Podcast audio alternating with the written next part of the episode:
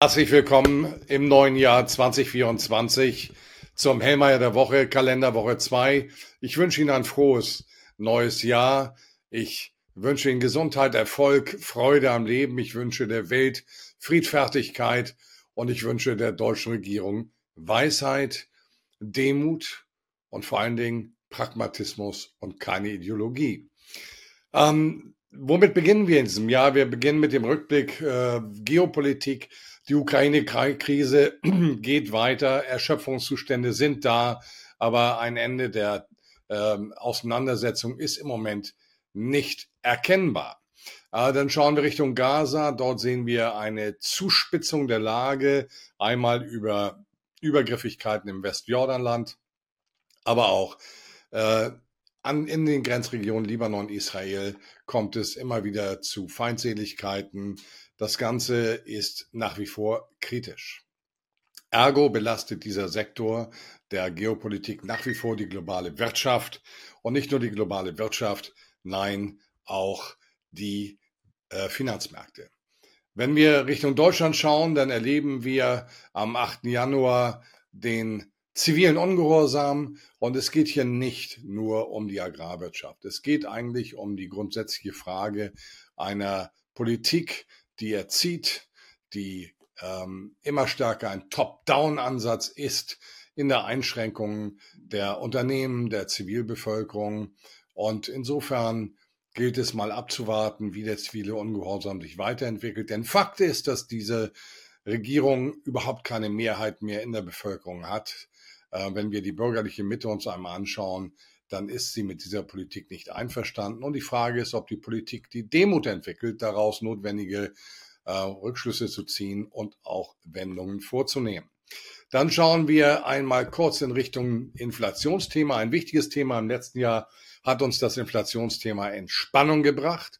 Das war gut und das soll sich laut Umfragen äh, des IFO-Instituts und des Schweizerischen Instituts weiter fortsetzen. Wir haben Entwicklungen, die einen deutlichen Rückgang der Preisinflation über die nächsten drei Jahre implizieren. Das erwartet sowohl der Internationale Währungsfonds als eben auch die Beteiligten bei dieser Umfrage, die 124 äh, Länder und 1500 Befragte umspannte. Äh, dann schauen wir in Richtung der Weltkonjunkturlage. Die Weltkonjunkturlage bleibt sehr heterogen, heterogen aufgestellt. Asien ist nach wie vor der Motor, keine Frage, allen voran Indien und China setzen hier die positiven Ausrufungszeichen, was die Wachstumsraten anbetreffen in der Weltwirtschaft. Ähm, die USA, Japan laufen einigermaßen rund und Europa, einfach an Deutschland, stolpert hinterher. Und das Thema Stolpern ist vielleicht sogar, wenn wir über Deutschland reden, eine ähm, Beschönigung. Wenn wir die aktuellen Daten nehmen, Einzelhandelsumsätze eingebrochen, Industrieaufträge heute früh, auch wenig äh, mit wenigen positiven Impulsen, deutlich ne, geringer als erwartet, 0,3 Prozent plus äh, nach, äh, und ein Prozent waren erwartet. Das sind alles Daten, die zur Nachdenklichkeit in Berlin anregen sollten. Schauen wir auf die Märkte. Äh, das Jahr fängt an mit einer Erosion der Marktzuversicht, so möchte ich das nennen. Wenn wir auf die erste Woche schauen im neuen Jahr, dann sehen wir Gewinnmitnahmen, dann sehen wir äh, an den Aktienmärkten, an den Rentenmärkten ein ähnliches Bild. Wir hatten Rendite-Tiefstände um 1,90 bei der zehnjährigen Bundesanleihe. Heute früh das Eröffnungsniveau bei 2,17. Und natürlich ist auch dieser Renditeanstieg dann wieder ein Stolperstein für die Aktienmärkte. Also die Zuversicht erodiert zunächst einmal in der ersten Berichtswoche. Und äh, dafür gibt es viele, viele Datensätze, die das Ganze auch am Ende begründen. Auch aus den USA zuletzt enttäuschende Dienstleistungsindikatoren. Wir schauen mal auf die Woche. Es wird eine Woche wieder der Preisindizes, aber nicht nur der Preisindizes. Morgen äh, früh bekommen wir die Industrieproduktionsdaten Deutschlands um 8 Uhr erwartet plus 0,2 Prozent nach minus 0,4 Prozent. Ja, da gibt es immer noch Auftragsbestände, also hier sind Überraschungen möglich, aber zuletzt die Daten im Jahresvergleich minus 3,38 Prozent zeigt einfach prekäre, eine prekäre Situation. Dann folgt äh, mittags um 12 Uhr der NFIB Small Business Optimism Index aus den USA, also die äh, Gemütslage kleinerer Unternehmen, zuletzt 90,60 Punkte im historischen Kontext, ein schwaches Niveau, keine Prognose äh, verfügbar. Dann geht's weiter um 14.30 Uhr mit der Handelsbilanz der USA. Hier erwartet ein Defizit von minus 65 Milliarden nach minus 64,3 im Vormonat. Also hier bleibt es bei strukturellen Handelsbilanzdefiziten in den USA, aber es sollte nicht so marktrelevant sein. Dann gehen wir weiter am Mittwoch. Äh, am Mittwoch bekommen wir als wesentliches Datum nur den Hypothekenmarktindex von der Mortgage Bankers Association. Zuletzt ein Einbruch auf 173,5 Punkte. Im Hinblick auf die Zinsversteifung am Kapitalmarkt auch in den USA ist die Wahrscheinlichkeit gering, dass es hier zu nachhaltigen Aufwärtsbewegungen in der letzten Berichtswoche gekommen ist. Dann Donnerstag die Preisdaten. Verbraucherpreise aus den USA erwartet im Jahresvergleich jetzt 3,2 Prozent, nach zuvor 3,1 Prozent. Ja, Basiseffekte laufen aus. Das ist ganz wesentlich. Das betrifft alle westlichen Nationen. Und damit sind diese großen Sprünge bei der Preisinflation Geschichte. Ganz im Gegenteil. Es gibt dann sogar jetzt in den nächsten Monaten auch wegen der Basiseffekte wahrscheinlich bei der Gesamtrate eher Stabilität auf dem aktuellen Niveau oder sogar leichte Anstiege. Interessanter dabei ist dann die Kernrate. Also das kommt selber aus der Volkswirtschaft. Die Kernrate soll in den USA von vier Prozent im letzten Monat jetzt auf 3,8 Prozent sinken. Das heißt, die Gesamtrate und die Kernrate nähern sich an. Die Kernrate geht runter und das ist ein wichtiges Datum auch für die US-Notenbank. Ich schaue im Moment stärker auf die Kernrate, weil es mir sagt, was passiert mit den inflationären Kräften selber in der Volkswirtschaft. Das ist aussagekräftiger als jetzt die Gesamtrate, ob die plus 0,1, plus 0,2 ist. Obwohl der Markt wird genau anders drauf schauen, aber faktisch normativ ist der Blick auf die Kernrate sinnstiftend. Dann kommt das Federal Budget.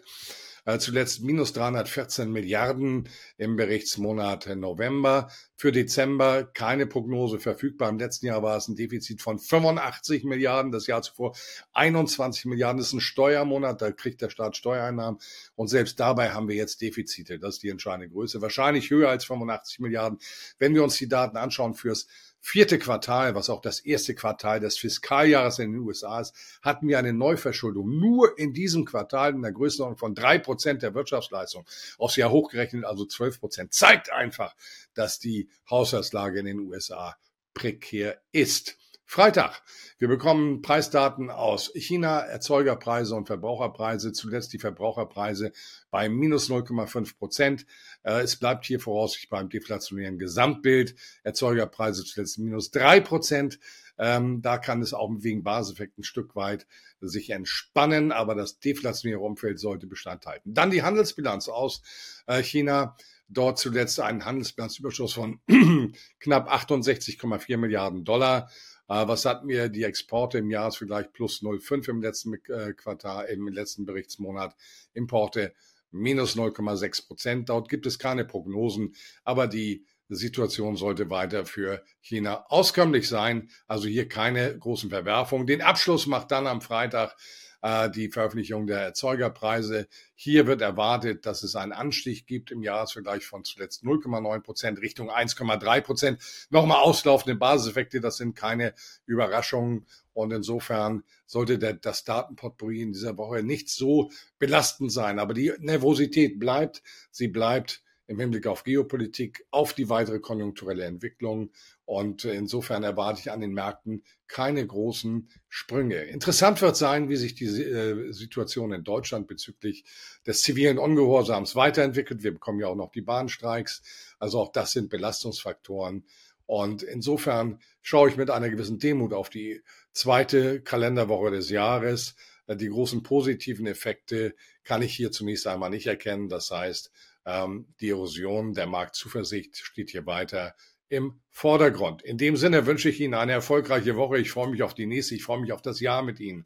Es wird ein Jahr des Wandels sein, meine Damen und Herren. Wir bekommen so viele Wahlen, Wahlen in unterschiedlichsten Regionen. Demnächst am 13. Januar in Taiwan beginnt das Ganze. Das könnte dann in der Tat äh, unter Umständen auch eine gewisse Entspannung mit sich bringen. Das klären wir in der nächsten Woche. In dem Sinne vielen Dank. Alles Gute.